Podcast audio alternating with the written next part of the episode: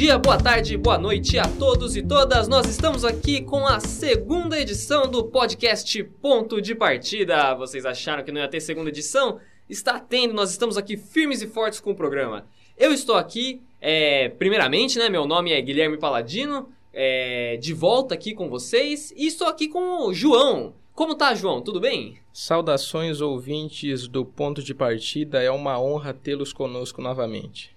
Beleza! É, e eu gostaria de começar esse episódio, João, agradecendo pelo sucesso que a gente teve no primeiro episódio, cara. É, foi uma repercussão muito boa. A gente teve acesso a alguns dados do Spotify e a gente teve mais de 60 plays no vídeo, mais de 40 pessoas diferentes que ouviram. Eu acho que, pô, foi um começo muito positivo porque a gente, nosso único método de divulgação é, é, nós mesmos, né? Nossas redes sociais, nós não somos nenhum, nenhum influencer digital que tem milhões de seguidores, então eu acho que, pô, o alcance que a gente conquistou, porque querendo ou não, um programa de 50 minutos para a pessoa se dedicar a começar a ouvir o programa já é um, um ganho, ao meu ver. Então eu acho que isso é muito positivo, cara. O que, que, você tem a dizer sobre isso? Inclusive, eu quero agradecer quem repercutiu aí, divulgou o nosso podcast. Isso ajuda bastante e estimula a gente nesse projeto. Eu fiquei muito contente com o feedback que a gente recebeu. Eu espero que a gente continue assim. Pois é, exatamente. Isso que você falou do feedback é muito importante, porque eu falei já no último episódio sobre nós temos um Instagram e para as pessoas mandarem mensagem lá. E a gente recebeu umas mensagens muito bacanas sobre o programa, né? Eu vou dar uma lida agora na, em algumas das mensagens que a gente recebeu. A primeira foi da Desirê Assis. É um nome, nome bonito, né? Desirê, um nome bem chique, né? Francês. É um belo nome. Então, e, e, pô, ela falou, tá muito bom, parabéns. Ela mandou essa mensagem, pô, mensagem legal, positiva. Achei muito bacana ela da sua sala, né? Estudante de jornalismo também, né? Isso. Da hora. E a outra mensagem que eu gostaria de destacar aqui foi do Vinícius Matiuso. Eu conheci ele através do Twitter, ele é um cara que gosta muito de futebol, tá sempre comentando lá, ele tá estudando pro vestibular, inclusive tá prestando ENEM, vou desejar forças para ele nessa fase difícil. E, pô, ele mandou mensagem muito que eu achei muito legal, porque ele não tá no nosso círculo social de amigos, ele pô, se dedicou a ouvir o programa e tal, ele falou: ouvi o ponto de partida e achei muito bom. Áudio ótimo e muito conteúdo. Parabéns pelo projeto de vocês. Pô, achei legal, cara. As pessoas é, se prestarem a ouvir esse nosso, nosso trampo. Isso é muito bacana porque é muito importante também a gente conseguir superar a nossa bolha. Então, Exatamente. O apoio dos amigos é fundamental, mas a gente quer ampliar o público.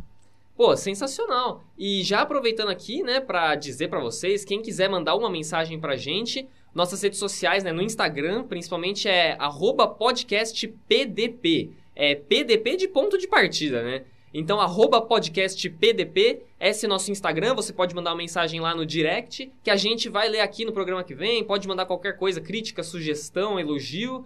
E é isso, vocês também podem mandar no nosso e-mail, que é podcastpdp.gmail.com. E, e, pô, Gostaria de agradecer também aos nossos 29 seguidores no Instagram, já de uma semana para outra, né? E é isso, cara. Você gostaria de acrescentar alguma coisa em relação a essa interação? De maneira geral, agradecer o pessoal pelo apoio. Esperamos que vocês continuem conosco aí, tem mais episódios pela frente. A gente fica muito contente com o resultado. Pô, sensacional.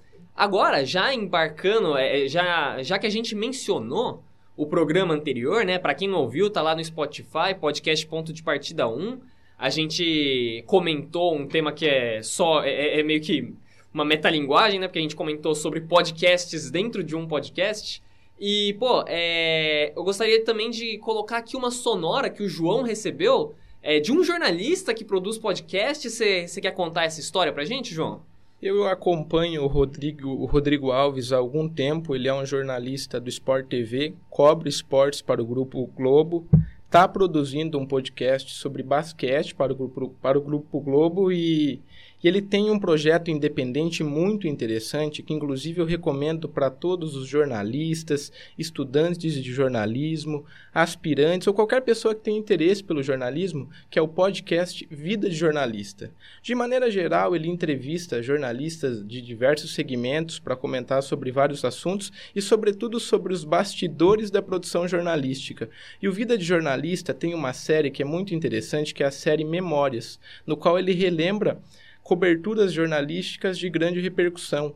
e traz os jornalistas que cobriram esses grandes acontecimentos para comentar como foi a cobertura, inclusive as contradições de bastidores e etc. Então, passa desde o caso Eloá, que foi uma cobertura muito criticada do jornalismo tradicional, tem a Copa de 70, a queda do avião da Chapecoense, uma outra série de coberturas. São 10 episódios inclusive, o último vai ser divulgado essa semana, que é sobre a Guerra do Vietnã. Então, recomendo a todos aí o Vida de Jornalista e agradeço, agradeço a contribuição do Rodrigo Alves. Beleza, então vou colocar agora o áudio que ele mandou aqui. É, a gente vai dar uma comentada breve sobre esse áudio depois, mas vamos ficar aqui com o Rodrigo Alves então. João, vamos lá então.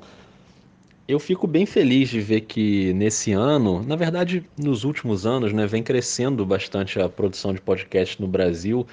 Eu estou fazendo dois podcasts hoje, né? O Dois Pontos, que é o podcast de basquete sobre NBA que eu faço no Globo Esporte com o Rafael Roque, que trabalha comigo, e o Vida de Jornalista, que é um projeto independente que eu faço sozinho, fora da Globo, e que é um podcast de conversas com jornalistas e bastidores da profissão.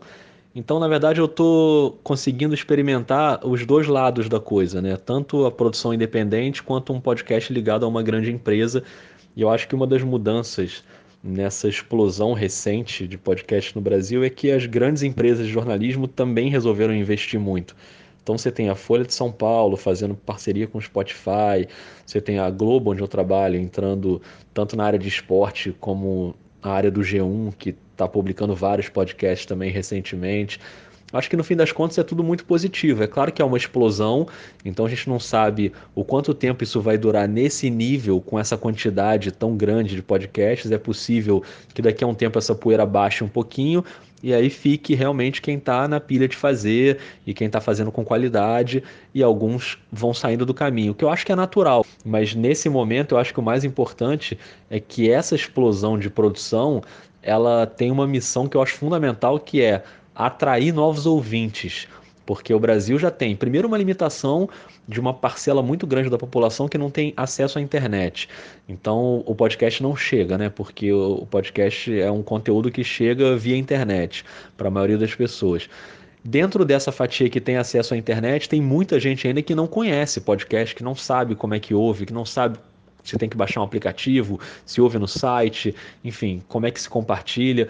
Então acho que ainda é um processo meio educativo, né? Se a gente pensar na grande parcela da população. Por isso eu acho que as empresas grandes têm um pouco esse papel. Como elas já atingem um público maior, elas apresentam esse produto entre aspas, novo né, para os ouvintes, para os leitores, para telespectadores, no caso de TVs, e as pessoas se tocam que tem uma outra maneira de consumir jornalismo, de consumir informação, de consumir entretenimento, de consumir esporte, que você tem vários temas que podem ser abordados.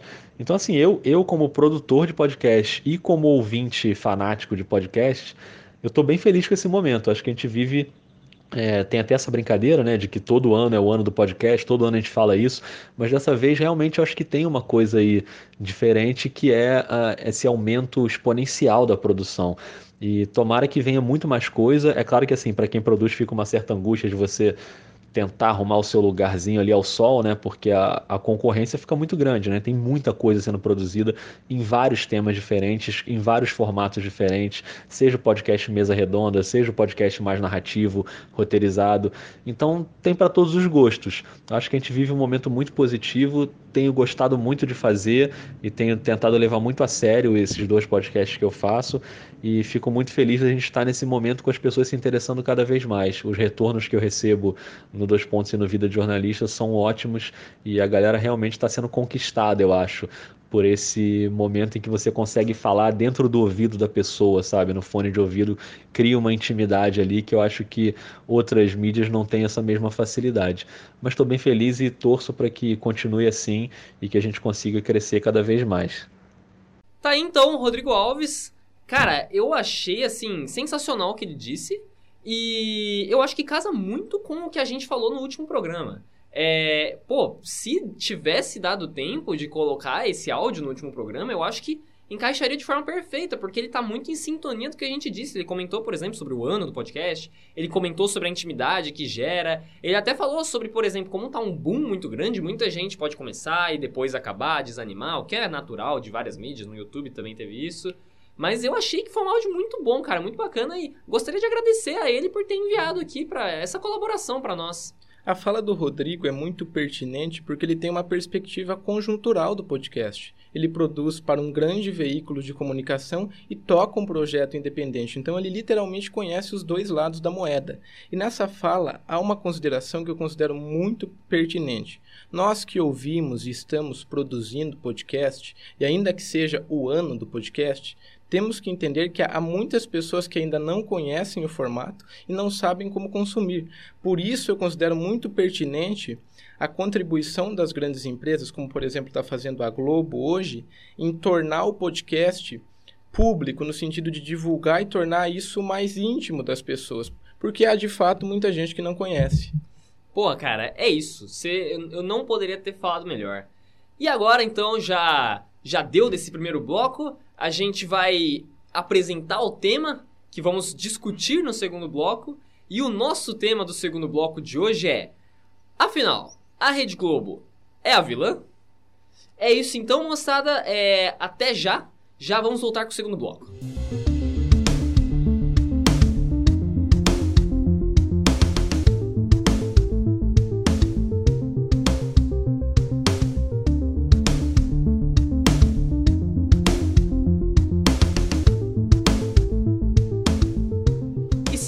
Volta aqui com o podcast Ponto de Partida. Já estamos aqui no nosso segundo bloco agora. E vamos direto ao assunto. O tema da semana, o nosso ponto de partida, do qual nós iremos partir, olha a redundância, é. Afinal, a Rede Globo é a vilã? Qual que foi o, o, o porquê da gente ter escolhido esse assunto? Porque a gente pretende fazer um, um factual, né? Pegar um factual da semana que foi quente então a gente está aqui hoje, é dia 1 de novembro. Nessa segunda-feira, se eu não me engano, foi na segunda que aconteceu do Bolsonaro? Eu acho que foi. Que deu toda a, a explosão. Foi, foi na terça-noite. Terça-noite. Então, na terça-feira à noite, aconteceu uma explosão no jornalismo brasileiro, que foi o caso do Bolsonaro estar sendo associado, supostamente, numa relação com os assassinos, supostos assassinos, de Marielle Franco. É, todo mundo conhece a história, eu não vou me alongar, mas o que aconteceu basicamente foi que o porteiro disse que o suposto atirador, que, não, o suposto motorista que estava entrando no condomínio para falar com o suposto atirador, teria dito que iria à casa de Bolsonaro é, para o porteiro, o porteiro liberou a entrada, porque ligou para o Bolsonaro e o Bolsonaro teria é, dito que não, tudo bem, pode liberar a entrada do cara. Aí o motorista não foi para casa do Bolsonaro, acabou indo para casa do atirador e mais tarde naquele dia o crime teria acontecido. Bom, onde a Rede Globo entra nisso? Foi a Rede Globo que deu esse furo. E na, na madrugada de terça-feira para quarta, o Bolsonaro estava na Arábia Saudita, era 4 horas da manhã, e ele fez uma live no Facebook, enfurecido, xingou a Rede Globo de todas as maneiras, é, postou no seu Twitter uma imagem que a Rede Globo era um esgoto é, ele estava associando a Rede Globo a um esgoto. E a gente pensou: poxa vida, a Globo ela é xingada pela esquerda, a Globo ela é xingada pela direita, é, os petistas odeiam a Globo, falam que a Globo é Globo lixo, promovem boicote à Globo. E agora o Bolsonaro está embarcando nessa onda. Não é como se o Bolsonaro também sempre tivesse tido uma relação boa com a Globo. Ele sempre trocou farpas. Mas nós separamos aqui uma pequena coletânea de, de fatos com a Globo ligados à política, que são um pouquinho mais capciosos, e nós gostaríamos de, de introduzir eles aqui para vocês. Primeiramente, eu vou colocar aqui uma sonora breve do Bolsonaro atacando a Globo, né? É, no momento em que ele descobriu que a matéria foi ao ar, ele fez na sua live e eu separei aqui um momento em que ele faz ataques bem diretos e bem veementes à Globo. Vamos ouvir. TV Globo, por que a revista Época? Essa patifaria por parte de vocês. Essa coisa que não dá para definir. Deixe eu governar o Brasil. Vocês perderam. E vocês, TV Globo, o tempo todo infernizam a minha vida, porra! Então é isso. E depois ele falou, chamou a Globo de canalha, falou que a Globo faz jornalismo canalha. Eu poderia colocar aqui outras frases que ele tá exaltado, inclusive falou palavrão. Enfim, esse foi o comentário do Bolsonaro sobre a Globo, dando apenas uma contextualizada. Agora, a gente tem aqui um, um outro episódio. Por quê? Porque a Globo, ela tá envolvida mais recentemente nesse caso do Bolsonaro, mas não é como se a Globo também fosse só anti-Bolsonaro. A Globo também deu as suas mancadas pro outro lado. Eu peguei aqui um outro caso que a gente pode comentar, que pode ser citado nesse episódio, que é o caso já voltando muito tempo, muito no tempo, né? A gente volta para 1989, nas eleições presidenciais, as primeiras eleições presidenciais após a ditadura militar, né, é, com voto direto, teve um debate entre Lula e Collor, que foi o debate final, que foi televisionado pela Band.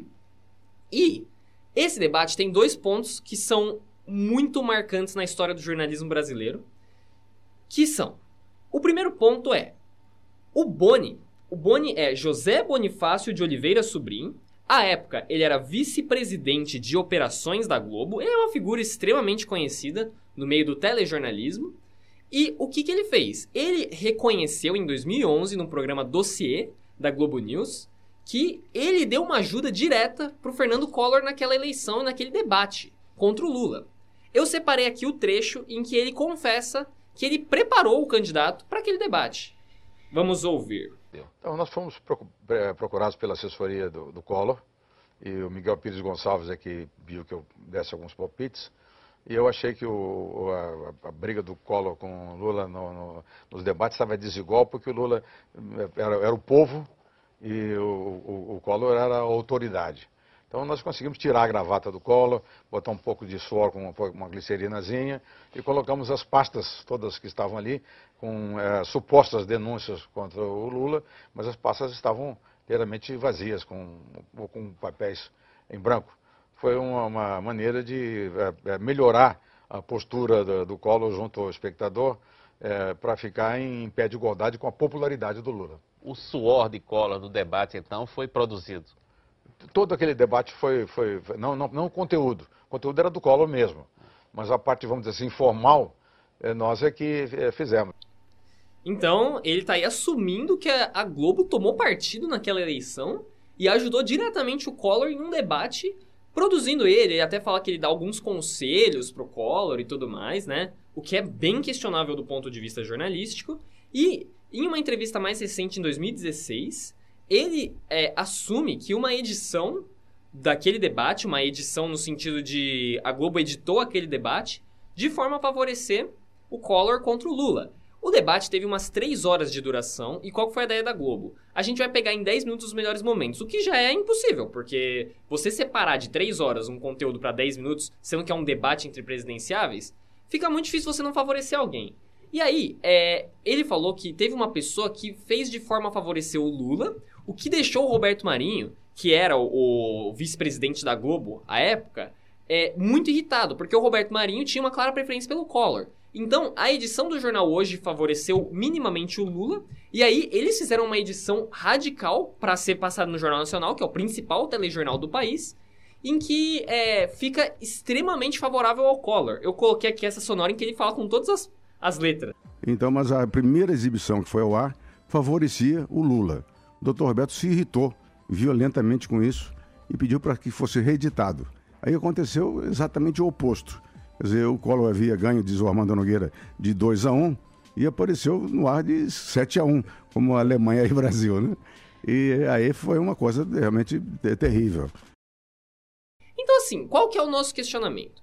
A Globo, ela já foi notoriamente contra o Bolsonaro nessa semana porque ela tá fazendo um jornalismo investigativo que é muito contrário ao Bolsonaro. Não que isso seja errado, porque eu acho que na verdade é certo, se tem podre tem que mostrar, seja do Bolsonaro, seja do Lula, seja de qualquer um. Mas a Globo também já esteve muito contra o PT. A Globo já apoiou o golpe militar, sendo que é a maior empresa telejornalística do país que tem um alcance enorme, principalmente com as massas. Agora, eu jogo a questão para você, meu caro João Pedro da Silva, Afinal, a Globo é a vilã? Essa é uma pergunta muito pertinente e também pretensiosa. Para a esquerda atualmente, a Globo é considerada emissora golpista que apoiou o impeachment da Dilma. Para os bolsonaristas mais ferrenhos, a Globo é inclusive denominada como comunista. Por hora eu não vou responder essa pergunta se a Rede Globo é vilã. Eu vou tangenciar ela, mas com uma resposta que vai direcionar minha fala. Eu diria que a Rede Globo é comercial.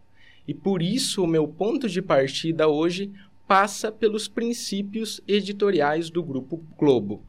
Em 2011, naquele processo de transição para a era digital, o Grupo Globo decidiu formalizar a sua forma de produzir jornalismo e veiculou um documento para formalizar os princípios editoriais do Grupo Globo.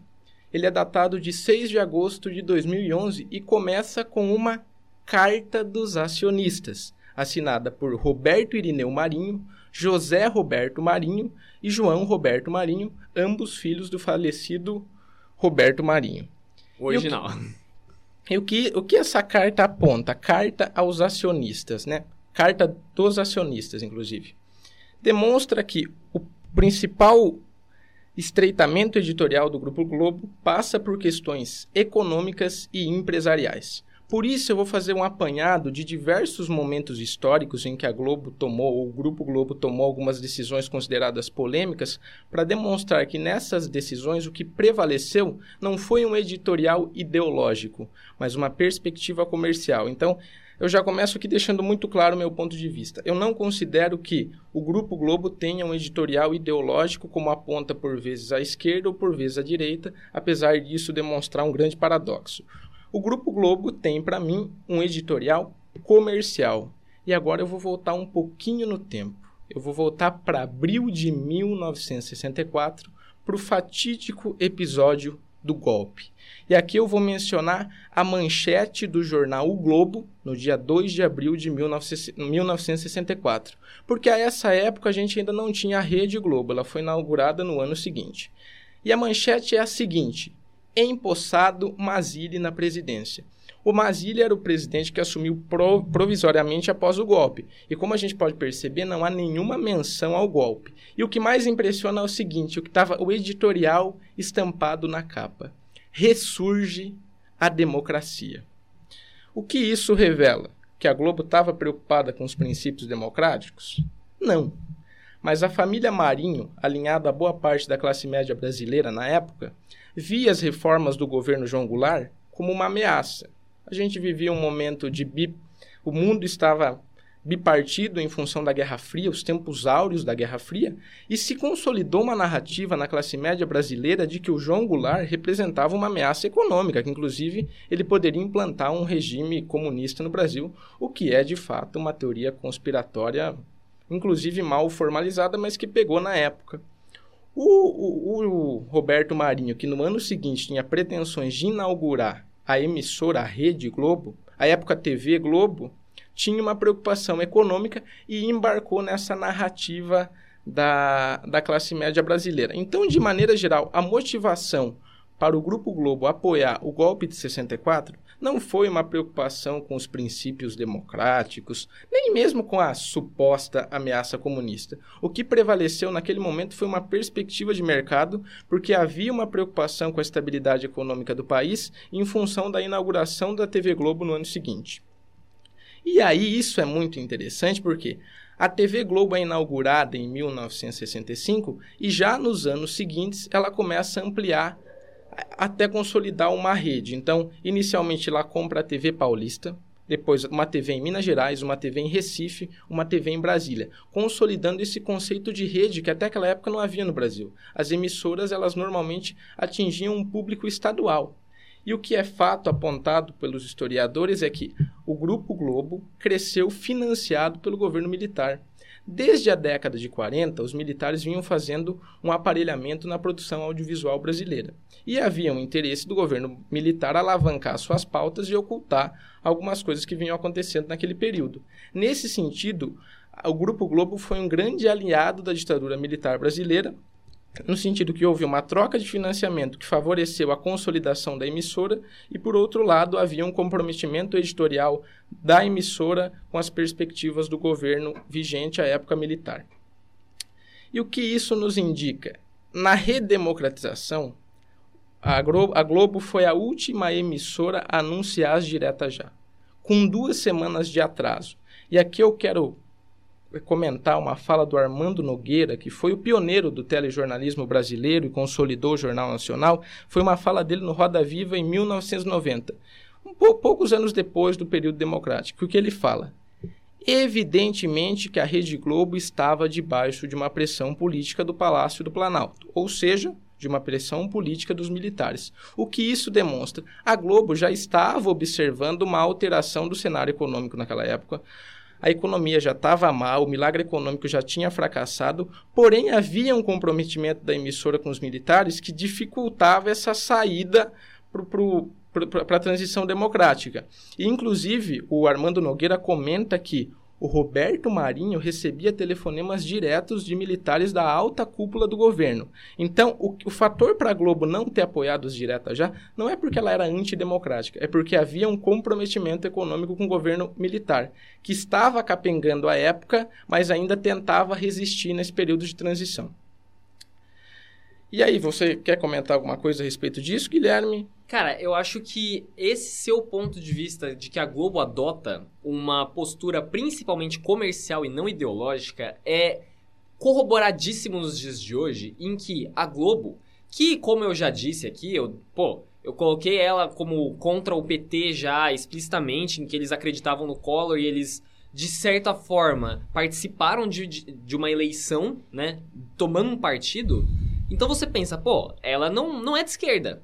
Só que hoje em dia, você tem nas novelas, na Malhação, muita representatividade e muito progressismo. Poxa vida, a Malhação, nova Malhação que está indo ao ar hoje, no ano de 2019, chama Toda Forma de Amar. Ela retrata relacionamentos lésbicos de adolescentes. Ou seja, a Globo não é conservadora. Não é como se, ah, não, a gente vai adotar uma postura conservadora porque nós temos que defender os interesses da família brasileira. Não. O porquê que a Globo faz isso então? Porque comercialmente isso é viável. Muitas marcas hoje em dia fazem propagandas que têm LGBTs, que têm pessoas negras. A própria âncora do jornal hoje é uma mulher negra. Então, cara, é assim, se você for para pensar, a Globo não é conservadora, não é reacionária, não é como se ela tomasse um, um partido político por ideologia. É pelo que ela considera melhor comercialmente. Eu só gostaria de acrescentar isso porque, pela minha primeira fala, pode ter deixado de entender que, ah, não, a Globo é horrível, a Globo é antipetista, o Bolsonaro reclama dela, mas não tinha que estar reclamando. Não. Eu acho que a Globo, ela tomou as suas posições ao longo da sua história porque ela via que aquilo seria o melhor para ela, comercialmente falando, e às vezes até uma visão de país, porque o Brasil no liberalismo prosperaria mais, tudo mais. Radicalismo é ruim, realmente é ruim para quem quer investir. Você ter radicalismo significa instabilidade. Então, assim, eu acho que a Globo só defende as posições que são interessantes para ela, não ideologicamente falando, mas comercialmente falando, o que tá certo, porque ela é uma empresa que vive de dinheiro, mas é questionável do ponto de vista jornalístico. E aí eu jogo a bola de volta para você. Um outro momento que demonstrou esse posicionamento comercial da Globo, que a gente já mencionou aqui, é a eleição de 89. Porque a gente tinha ali um segundo turno que indicava que a gente teria Collor e Brizola. Nas últimas semanas o Lula virou. E aí a, a, o jornalismo brasileiro correu às pressas para consolidar uma dicotomia. De modo que a gente tinha ali um mocinho, o Fernando Collor de Mello, caçador de Marajás, um jovem alagoano que pretendia revolucionar a economia do país depois de anos de ditadura e engessamento estatal. E do outro lado, a gente tinha o nosso conhecido Luiz Inácio Lula da Silva. Mas é muito importante eu fazer uma menção que a figura do Lula naquela época não se assemelha à figura que a gente tem do Lula hoje. Aquela época o Lula representava o sindicalismo na veia e demonstrava se construiu uma ideia de que o Lula representava uma esquerda radical. E isso foi um dos aspectos muito considerados para construir essa dicotomia e alavancar a candidatura do Collor como, como aconteceu nesse debate. Então, na, não só a Globo, mas também outros jornais, como por exemplo a Folha de São Paulo, adotaram esse discurso de tornar o, o Collor o mocinho que ia resolver todos os problemas do país e o Lula como uma ameaça. E aí é muito interessante porque o, momento, o Brasil passava por um momento econômico muito crítico, a inflação estava disparada e a conhecida década perdida. Então havia uma preocupação muito grande do Grupo Globo de consolidar aquela onda neoliberal que estava chegando no Brasil. para tentar uma estabilidade econômica que é benéfica para qualquer empresa, inclusive do ramo da comunicação.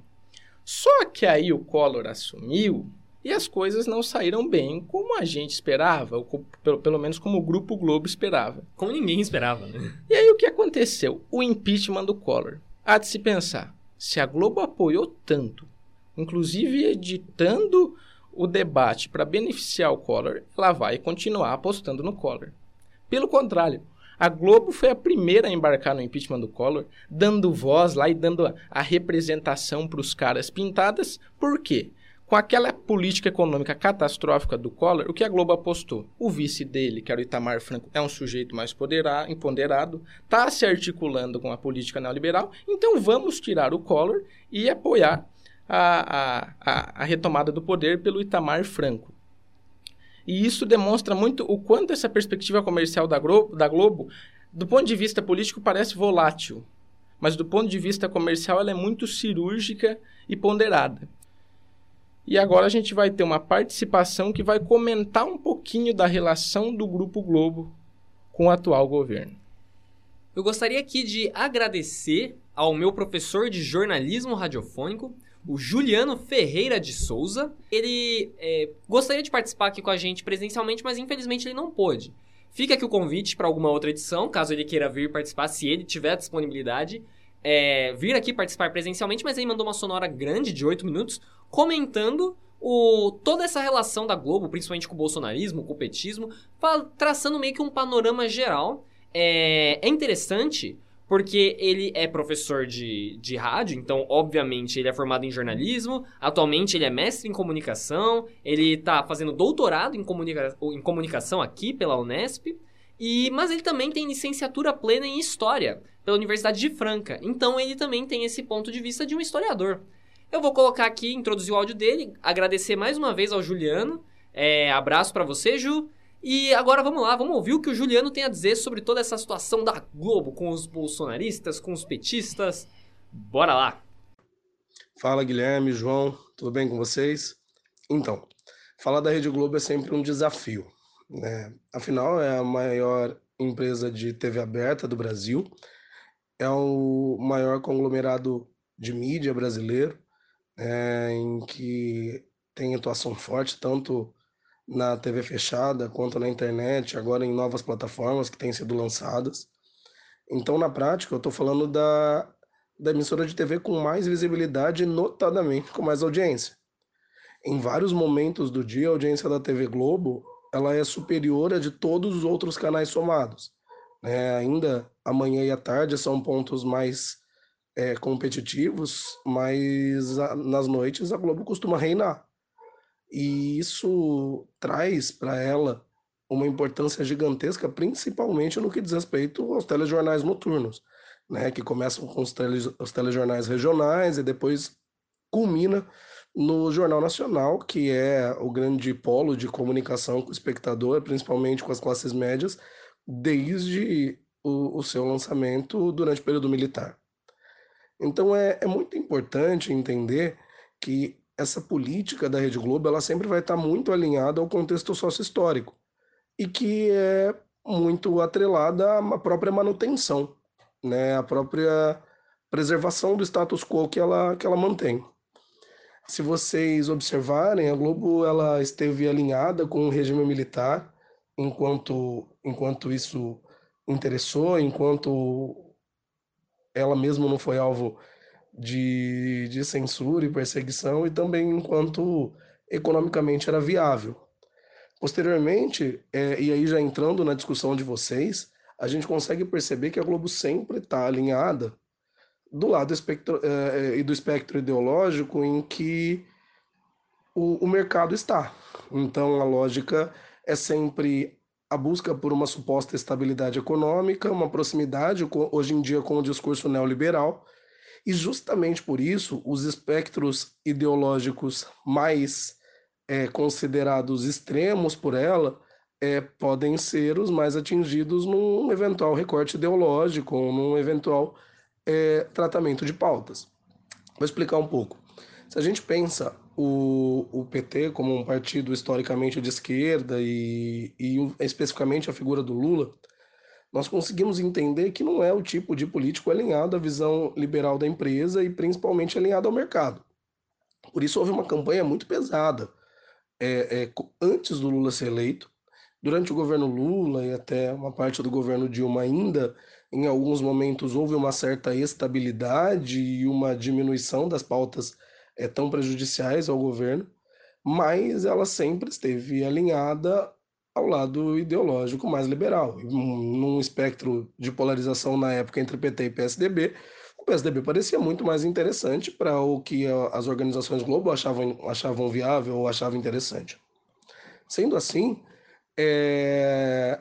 a partir da Lava Jato começa uma oportunidade sensacional da Rede Globo de é, talvez mudar um pouco o que vinha sendo uma hegemonia da esquerda no país durante muito tempo. Por isso, para muitos, a, a Globo virou quase que um porta-voz da Lava Jato e, e das denúncias contra é, os partidos é, de esquerda, especificamente contra os políticos do PT. Né? E boa parte da difusão da Lava Jato e da força da Lava Jato vem da própria Rede Globo. É interessante lembrar que nessa época os militantes de, de esquerda estavam bem, bem, bem descontentes com a atuação da Rede Globo, com, com razão, pensando que ia contra o espectro ideológico deles. É, e claro, esse é o espectro ideológico é, que criticou durante muitos anos a atuação da Rede Globo, e justamente os bolsonaristas de hoje é quem apoiavam a Rede Globo e tratavam aquele jornalismo como isento. O ano de, de 2018 foi uma eleição totalmente atípica uma polarização surreal, até violenta. E, e, a Rede Globo ela não pretendia, na verdade, hum, que essa polarização ganhasse força. Então, se você olhar, é, desde então ela dá sinais claros de que o bolsonarismo não a agradava. Mas também uma eventual vitória do, do Fernando Haddad, depois de todo o contexto da Lava Jato, significaria algo ideológico que não seria muito bacana. Então, justamente nesse momento, sei lá, uma terceira via mais liberal seria o, o mais interessante para a emissora. Só que no segundo turno ficou inviável. E numa eventual eleição do, do presidente Jair Bolsonaro e todas essas denúncias envolvendo o caso dos laranjas, a investigação do Queiroz em relação ao filho Flávio Bolsonaro, as declarações extremamente coercitivas, violentas, complexas é, é, do Eduardo e a atuação pífia e assustadora do Carlos Bolsonaro na internet, começa a criar um ambiente de descontentamento e, um, e, um, e principalmente porque a Rede Globo passa a ser alvo de ataques de todo o movimento bolsonarista. Esse movimento bolsonarista, que em algum momento até esteve um pouco alinhado à Rede Globo, não aceita críticas. E a partir do momento que pautas negativas são, são existentes dentro da mídia é, tradicional, principalmente da Globo, eles viram inimigos. E, a, e, o próprio presidente da República começa a verbalizar que a Rede Globo é inimiga, os filhos do presidente começam a verbalizar que a Globo é inimiga, e isso dá muito medo por causa da própria lógica econômica, por causa da manutenção é, é, econômica, estrutural e a manutenção midiática da, das empresas Globo. E justamente nesse sentido eu acho que está a atuação hoje. Hoje a Globo passa a ser entendida como inimigo. E claro, é, as pautas negativas tendem a aparecer mais fortemente, como apareceram em outro momento do, do lulopetismo, né? Da, da, das pautas mais alinhadas à esquerda. Claro que eu, sendo uma pessoa mais ideologicamente alinhada à esquerda e, e defensor de pautas progressistas, observo com muita ceticidade essa, esse momento da relação da Rede Globo com, com o presidente Jair Bolsonaro. Né? Não dá para a gente falar necessariamente que a Rede Globo como um todo faz um jornalismo ruim. Nós temos muitos jornalistas sérios que fazem atuações espetaculares, sensacionais lá dentro. Mas, claro, o tipo de pauta e o tipo de cobertura só vai ao ar se for de acordo com os princípios editoriais da, da empresa. Então, de uma maneira ou de outra, isso pode ser profundamente, profundamente desgastante para alguns profissionais que estão ali. Agora, de fato, a Rede Globo ela tanto para um espectro ideológico quanto para outro, tem conseguido é, informações exclusivas, vazamento de informações e tudo isso é, favorece o jornalismo, mas também tá, traz discussões muito polêmicas por trás que certamente vocês é, vão explorar estão explorando no programa de hoje. Agora, Só uma provocação. O que seria um jornalismo imparcial? Né? É claro que hoje eu me sinto muito mais à vontade lendo a, a, as notícias sobre, sobre o clã Bolsonaro do que eu me sentia em um determinado momento em que pautas da esquerda históricas eram atacadas. Então, eu, eu particularmente acho que esses recortes ideológicos não significam nem que a Rede Globo não saiba fazer jornalismo e que tudo que está lá, lá é ruim. Eu acho isso uma visão absurda mas, como grande mídia, como defensora de um status liberal, eu também é, não acho que elas, essas pautas só estejam aparecendo por um único interesse público sem interesse nenhum, porque essa não é a lógica da comunicação comercial. Ela sempre vai ter, de uma maneira, algum interesse por trás. É, então, cabe a gente que, que faz jornalismo, que estuda jornalismo, que atua na, na, nas áreas de ciências humanas como um todo, observar com mais criticidade, menos impulsão, uma análise sobre as mídias brasileiras. Eu acho que essa é a contribuição que eu posso trazer para vocês, tá bom? Obrigado a, a vocês dois e, e bom programa. É isso então, essa foi aqui a participação do meu queridíssimo professor Juliano. Cara, assim, eu achei o áudio dele extremamente pertinente para o nosso programa. Eu gostaria de agradecer, primeiramente, ele, né? Cara, assim, sensacional. Por quê? Porque ele foi de acordo com a nossa ideia de que a Globo segue uma perspectiva comercial. Ele deu um ponto de vista profissional da Globo, falando que, profissionalmente analisando, a Globo faz um bom jornalismo. E isso há de ser ressaltado.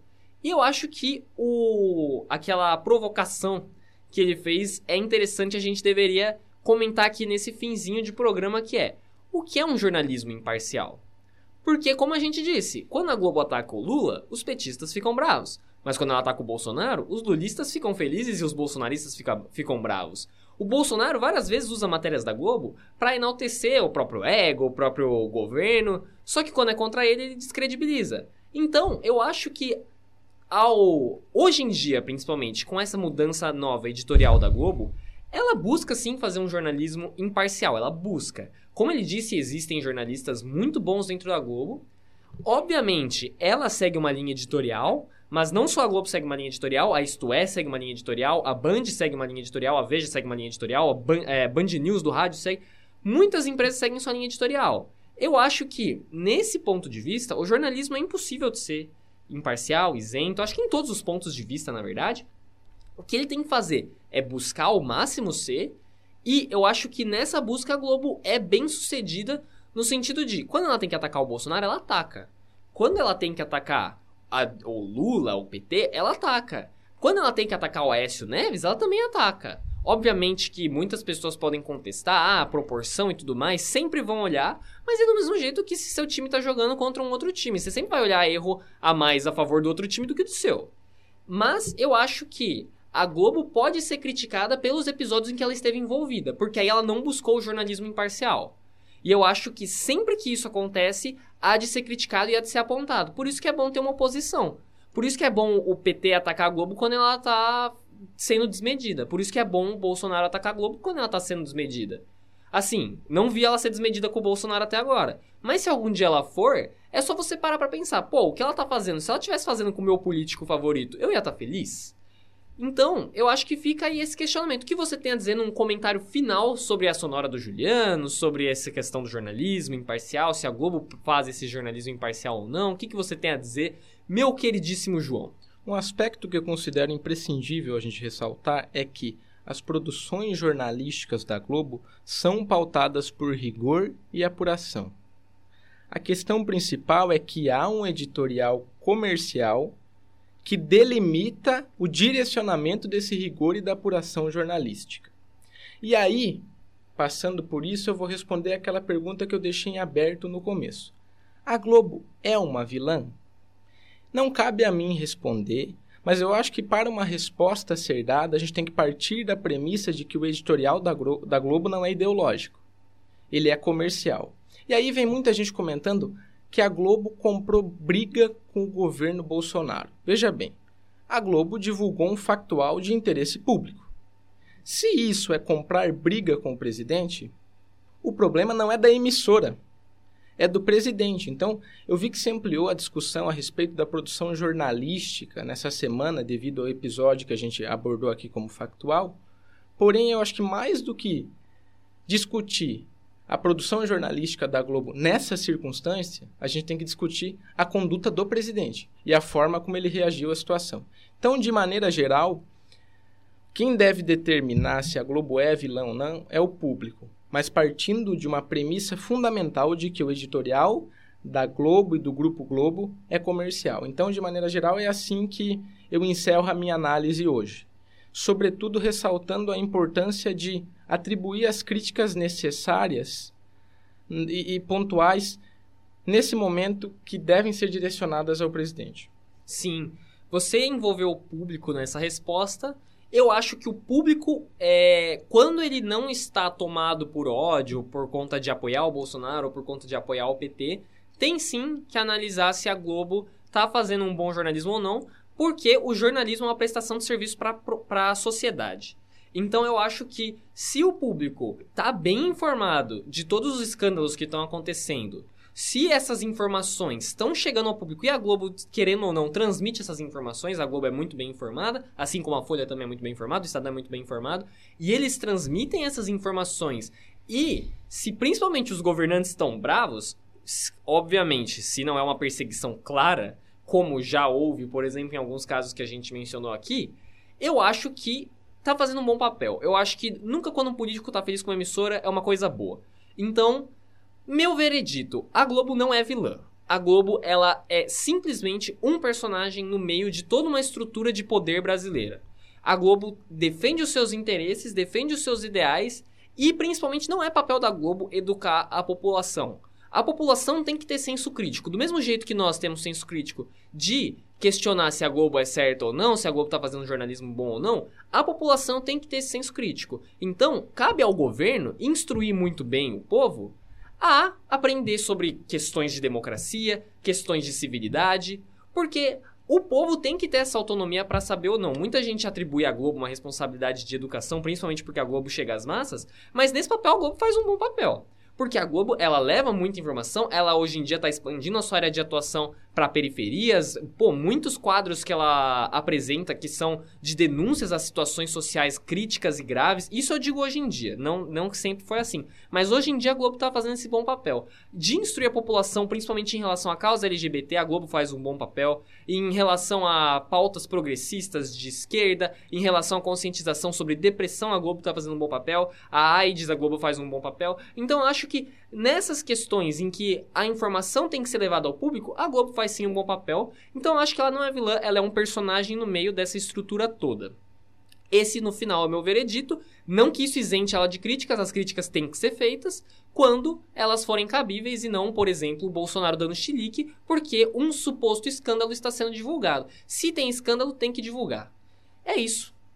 Cara, mais alguma coisa ou podemos encerrar por hoje? Só um aspecto que eu quero comentar para finalizar é que o Grupo Globo não se resume ao Jornal Nacional. Exatamente. A gente tem a Globo News que está dando muito espaço para os articulistas e para o jornalismo opinativo.